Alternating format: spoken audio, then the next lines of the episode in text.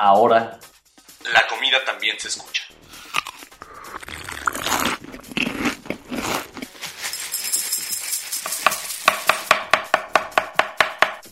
Bienvenidos a Sabores de México.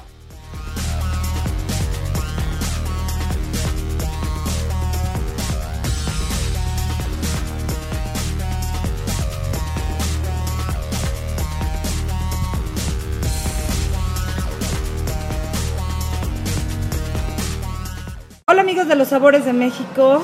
Eh, hoy tuvimos un gran encuentro después de nuestra participación en el programa Cocinemos Juntos de Manny Muñoz en Cadena 3.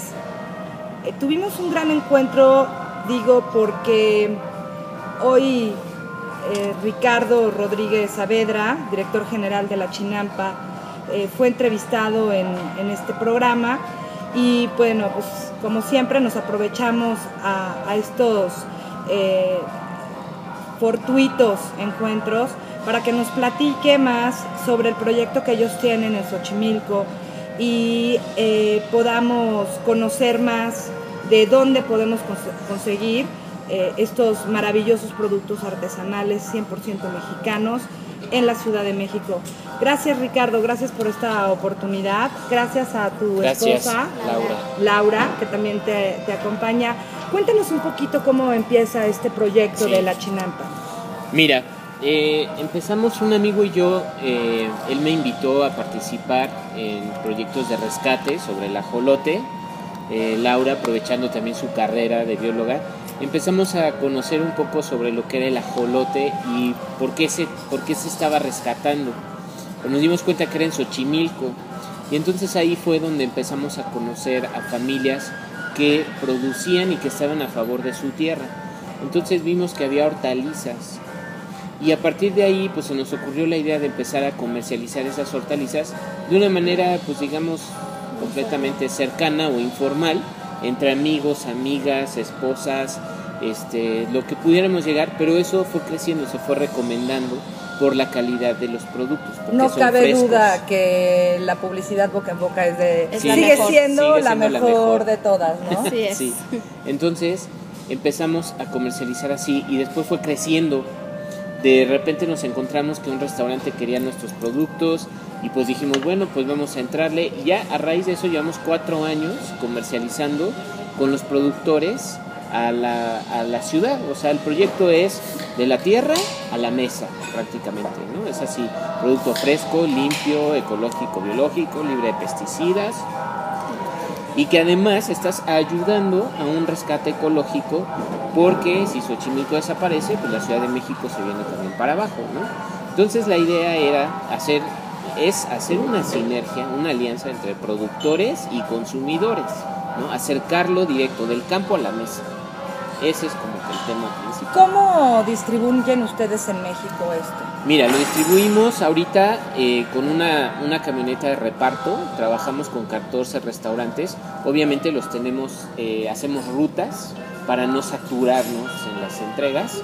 Y estamos entregando por línea, nos hacen compras o mandamos listas de precio. Nos hablan, nos hacen un pedido, nosotros le hablamos al productor y ellos se organizan y cosechan en la mañana, en la tarde o en la noche y nos entregan en la mañana y salimos a repartir 10, 12 entregas por día, hasta 14 hemos hecho, pero en diferentes puntos, Polanco, Roma, Condesa, Las Lomas, Santa Fe, entonces, Coyoacán y tenemos diferentes restaurantes que trabajan con nosotros. Entonces así es como empezamos a hacer esa sinergia con, con ¿Qué, qué restaurantes tienen los productos de la China? Tenemos a Puyol, tenemos a Eno, tenemos a Naos, tenemos a la Taberna de León. Ahorita acaba de abrir un restaurante buenísimo en la Roma que se llama Máximo. Máximo Bistro, Ajá. que recuerden amigos, tenemos una reseña muy interesante de ese restaurante en nuestro blog, losaboresdemexico.wordpress.com. Máximo compra fresas, toronjas, naranjas, arúgula, huevo, compra casi todo lo de su cocina. ¿Cómo yo como consumidora normal, no, puedo eh, acercarme a ustedes? Eh, ¿Me repartirías, aunque claro. yo no tenga ese nivel de producción que tienen No. los restaurantes? Sí, o sea, precisamente la idea es esta, hacer difusión, hacer consumo para generar demanda.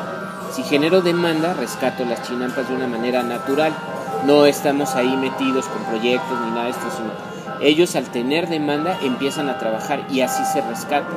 ¿no? Dime una cosa, eh, ¿están ustedes dentro del movimiento de Slow Food? ¿Conocen del movimiento? Lo conocemos, participamos, eh, digamos no activamente, pero nos conocen eh, como proyecto. Explícanos la diferencia entre un producto artesanal y un producto orgánico, porque la gente como No que conoce. siente que los productos orgánicos son igual que los productos artesanales y no es así, ¿verdad? No, no es así.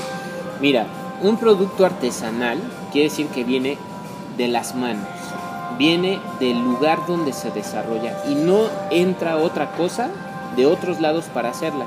Sí, no, es endémico, digámoslo así, ¿no? De origen de ahí.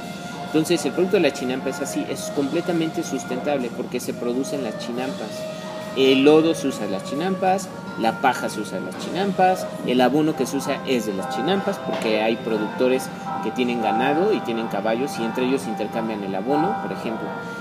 Y, un producto orgánico lo que tendríamos que hacer es limpiar la tierra, certificar la tierra, pasar por un proceso muy exhaustivo de supervisión y de limpieza que la semilla que voy a sembrar es orgánica, que el fruto que voy a sacar tiene que salir orgánico, esa es una diferencia, pero hay que traer elementos para hacerlo, ¿no? Y en la, en la chinampa no, o sea, o cualquier producto artesanal es de la zona, es de los productores y de la gente que vive ahí, es un producto local. Eso hace una diferencia en el precio también. Sí, claro, porque por ejemplo un orgánico te lo venden muy caro por el sello, por todo el proceso de supervisión que pasó. Y aquí no, aquí es el productor quien pone el precio, en el caso de nosotros.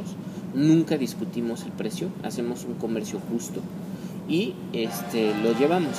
Entonces, no podemos estar a un nivel de orgánico, ¿no? Por ejemplo, un huevo de aires del campo orgánico te cuesta 3, 3.50 la pieza. Nosotros lo vendemos, eh, te puedo asegurar que hasta mejor huevo en 2.70 la pieza. Mucho se decía que el producto orgánico era porque también intervenía la higiene, ¿no? La, el- en términos de salud y de higiene. Y tú que estás metida en este tema, o sea, cu- ¿cuál es la diferencia? O sea, es cierto que a lo mejor un producto artesanal no va a tener esos estándares de calidad que puede tener un producto orgánico, o sea, porque mucho va por ahí, ¿no? Sienten que si le compran a cualquier productor, eh, eh, a lo mejor eh, eh, va a tener ciertos animalitos o, o que utilices el abono natural, o sea, va a afectar a tu salud. ¿Es cierto eso? No, en realidad aquí lo que manejamos nosotros es un producto realmente de calidad. ¿Por qué? Porque vienen los, todos los nutrientes vienen de la tierra, ¿no? Por otro lado, el hecho de que estén libres de pesticidas y libres de agroquímicos, la garantía es que lleve un bicho, ¿no? Evidentemente hay que lavarlos muy bien y hay que desinfectarlos para no tener ningún problema de salud. Pero al final de cuentas, cuando nosotros tenemos un producto libre de pesticidas, libre de agroquímicos, un producto ecológico, biológico, va a venir con, con ciertos este, bichitos ahí y nos da la garantía de que no tiene ningún pesticida. Ahora, por otro lado, el hecho de que, por ejemplo, los productos que nosotros manejamos que vienen de Xochimilco, generalmente la gente dice, guacala, ¿no? Xochimilco está contaminado. Bueno, hay una zona que es una zona ecológica en donde se está restaurando y los mismos chinamperos han estado haciendo zanjas de manera que el agua que entre para sus productos sea un agua limpia y sea un agua filtrada. Entonces hemos hecho pruebas bacteriológicas en donde realmente el porcentaje de colonias es del 0.02%. Entonces realmente es un producto saludable, es un producto higiénico y es un producto que eh, podemos consumir sin ningún temor a enfermarnos. Que lo tenemos que lavar exactamente igual que el que traemos de, De- cualquier tienda de autoservicio. ¿no? Exactamente, ¿no? ¿Qué, qué pasó con eso justamente que mencionabas del rescate de Xochimilco? Se sabía eh, que había un grave problema de contaminación en las aguas, que incluso, bueno, estábamos a punto de perder el nombramiento de la UNESCO como un sitio patrimonio de la humanidad por el descuido que había. ¿Cómo va ese tema? Bueno, hasta ahorita el estatus de la UNESCO no lo conocemos como tal. Sin embargo, la labor que se está haciendo realmente es también parte de los chinamperos, que ellos realmente están interesados en poder rescatar su chinilco. Y nosotros lo que hacemos es que a través de la agricultura artesanal, la agricultura milenaria que viene desde los aztecas, es tratar de rescatar esas zonas. Hay zonas en donde sí realmente está contaminado porque hay muchos asentamientos humanos, porque ya está urbanizado, pero todavía hay un Xochimilco ecológico, biológico, ¿no? Eh, es decir, hay como tres tipos de Xochimilco el Xochimilco eh, turístico, en donde es la típica trajinera, este, la bebida, el relajo, la fiesta, ¿no? Hay otro que es productivo, pero en el sentido de plantas de ornato, flores y todo esto. Y está el ecológico, en donde se están eh, haciendo estas labores de limpieza, de rescate, de restauración. ¿no? Y lo que Productos de la Chinampa pretende es que a través de esa agricultura se pueda restaurar, se pueda conservar y también, por otro lado, conservar este, este título ¿no? que ha dado la UNESCO de Patrimonio. Ahora, es importante, Leslie, mencionarte... Elsie. Elsie, este, que todos ganan. ¿Por qué? Gana el productor porque se le compran sus productos y rescata, ¿no? Ganamos nosotros porque también hacemos una comercialización y aparte de que es altruista, pues obviamente también tenemos que vivir porque estamos dedicados al 100% de esto. Ahora ya se dedican a eso. Ya estamos Sí, al 100% totalmente. dedicados. Y además gana el consumidor porque come fresco, come sano, come limpio. Traes productos locales, ayudas a la ciudad a no emitir contaminantes. Este, los mejores restaurantes potencializan eso que está perdido, ¿no? Por ejemplo, los quelites, el rescate de los maíces criollos, los nopales que se dan también aquí en las chinampas, este, hacer ese, esa, esa gastronomía, potencializarla de una manera que venga la pirámide de poder decir, bueno, los grandes lo hacen y pueden y que demos conciencia hacia abajo, ¿no? De verdad, nosotros nos gustaría tener, no sé, a lo mejor un programa o paquetes donde pudiéramos alimentar a la, a la población de menos, de los que menos recursos tienen, ¿no? Pero poco a poco vamos haciendo estas sinergias. ¿Dónde- cuál, es, cuál es la diferencia, por ejemplo, incluso con mucha gente está regresando a los mercados, lo cual me parece muy interesante? Sí. Eh, ¿Puedes encontrar este tipo de productos en los mercados o sigue el tema de que la central de abastos, abastos siguen llegando estos productos que ya pasaron por no sé cuántas manos de distribución, etcétera? O sea, incluso comprar con ustedes sale mucho más económico que comprar en un mercado o en una central de abastos. Pues digamos, no, no sale tan económico porque nosotros nos mantenemos con un envío. Nosotros cobramos envío, pero es un envío general en toda la ciudad de 75 pesos. Ya lo que tú consumas, eso ya es depende de, de tu consumo semanal, ¿no? Pero creo que ahorita en esta ciudad, el que te llevemos tu mandado hasta la puerta de tu casa fresco, limpio, tiene muchas ventajas también, ¿no?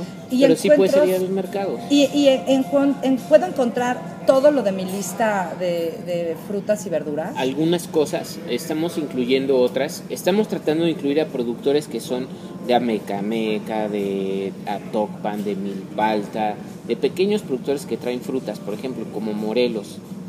Morelos tiene una gran cantidad de productores de frutas. En Coatlán del Río encuentras una variedad de frutas impresionante.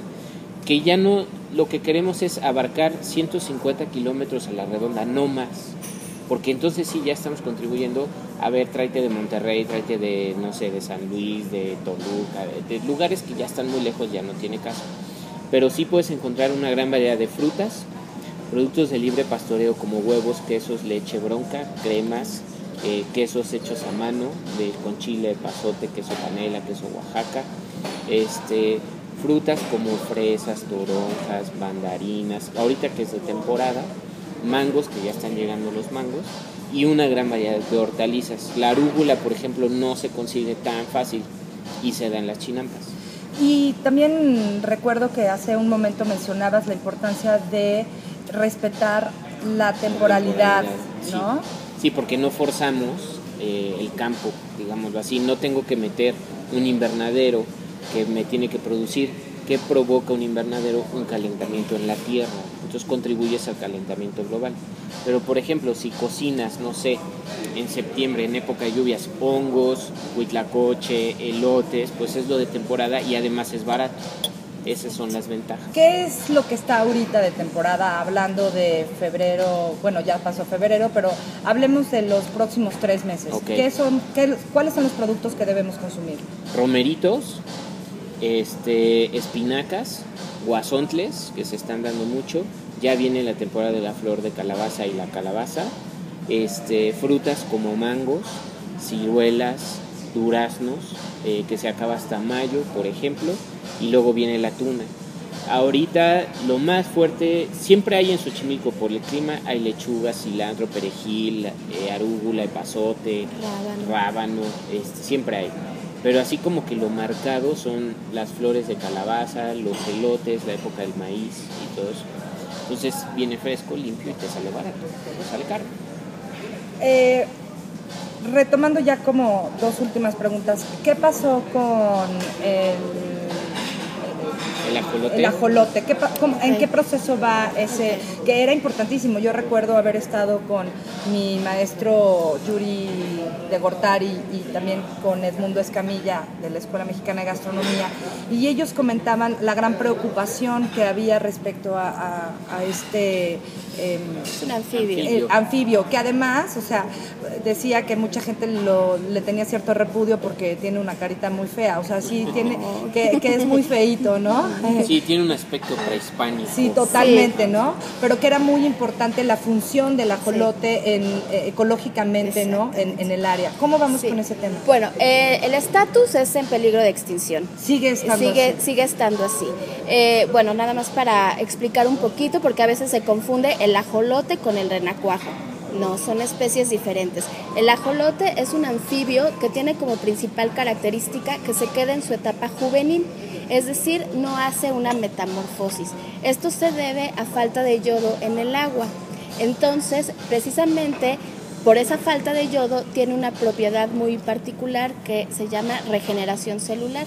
Si nosotros le cortáramos un dedo, un pedazo de cabeza, un pedazo de cola, él regenera, precisamente porque siempre está en ese estado como larvario.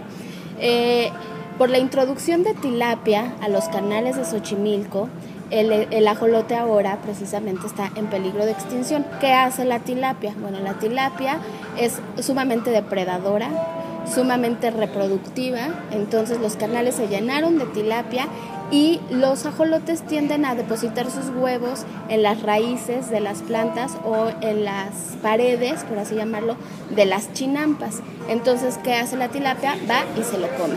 Entonces, eh, justo, justamente por esa depredación a causa de la tilapia, el ajolote ahora se encuentra en ese estatus. Lo que, la, la importancia ecológica que tiene el ajolote en el- los canales de Xochimilco es que limpia el canal, ¿no? O sea, se come parásitos. se come así, parásitos. no se eh, coma todo y lo deja pelón, no. Se comen los parásitos que pudieran hasta cierto punto ser como una plaga que lastime.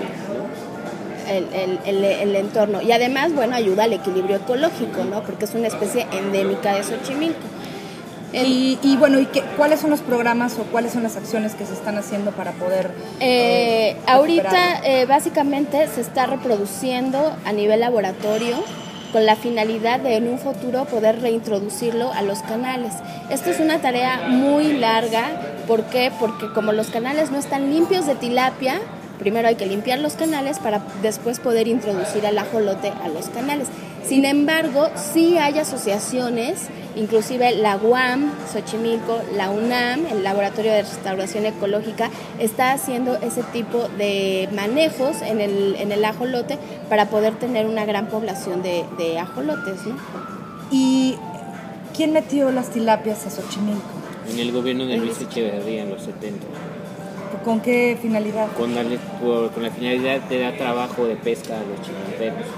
Pero sabemos o pensamos que fue un mal asesoramiento porque ahorita tiene un impacto muy negativo, porque la tilapia es un pez africano.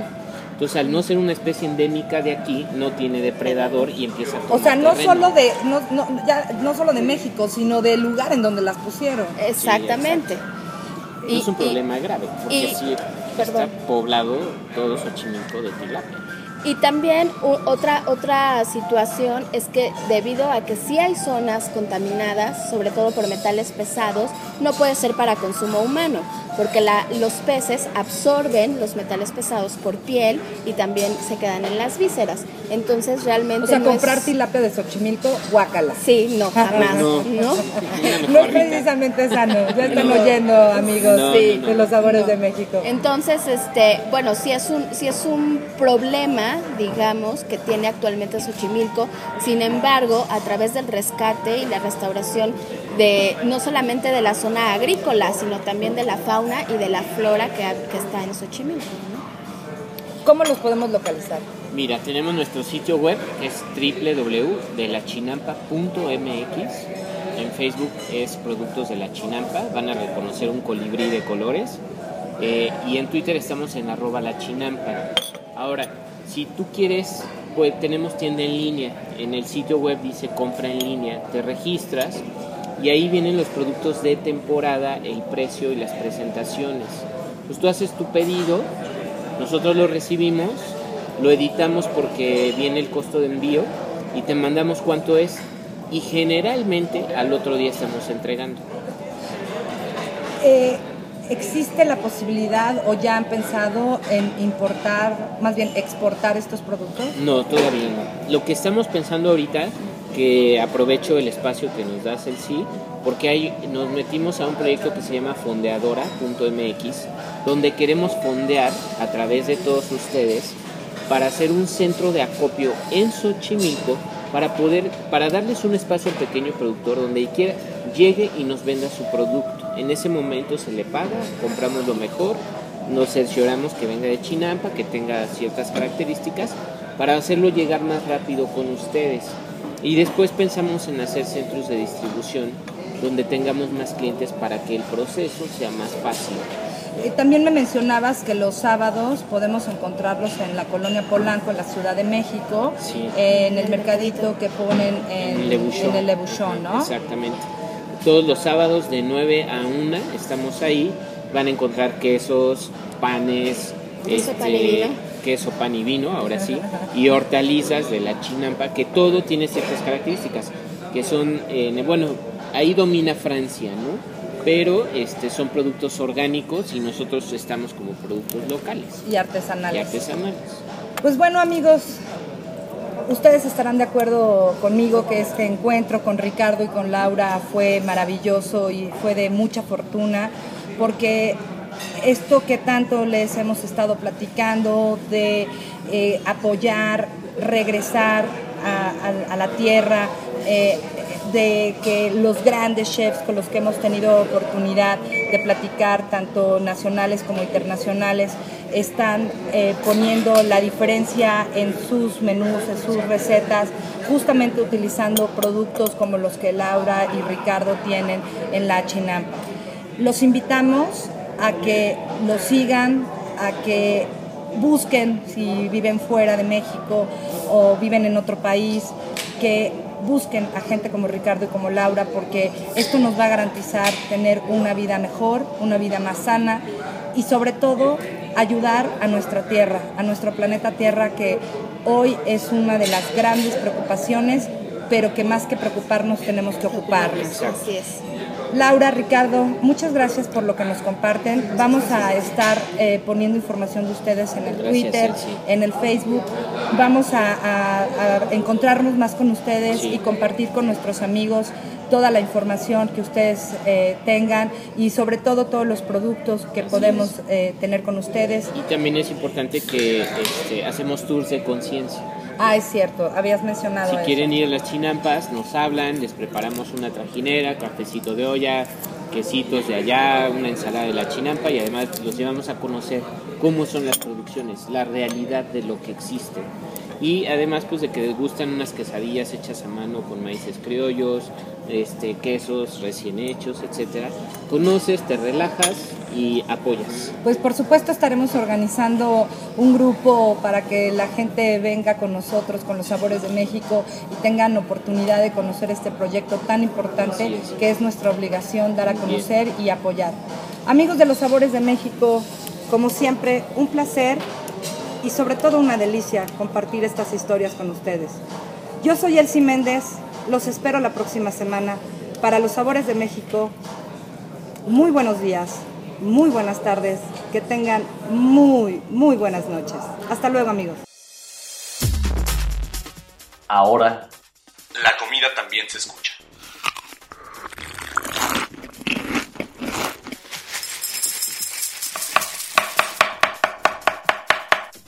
Sabores de México.